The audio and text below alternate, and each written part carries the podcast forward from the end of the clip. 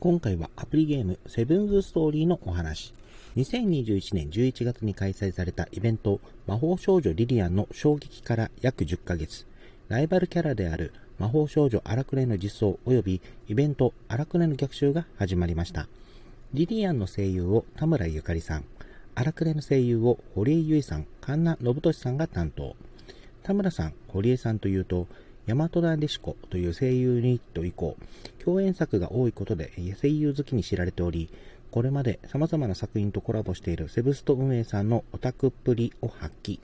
また、神田信俊さんも、リトルバスターズ、井ノ原正人や名探偵コナン、松田迅平などを担当されているベテラン声優さんで知られていますが、なぜ荒くねのキャストが堀江さん、神奈さんの2人なのかについては、魔法少女リリアン、荒くねの逆襲をプレイして確認してみてください。最後に一言。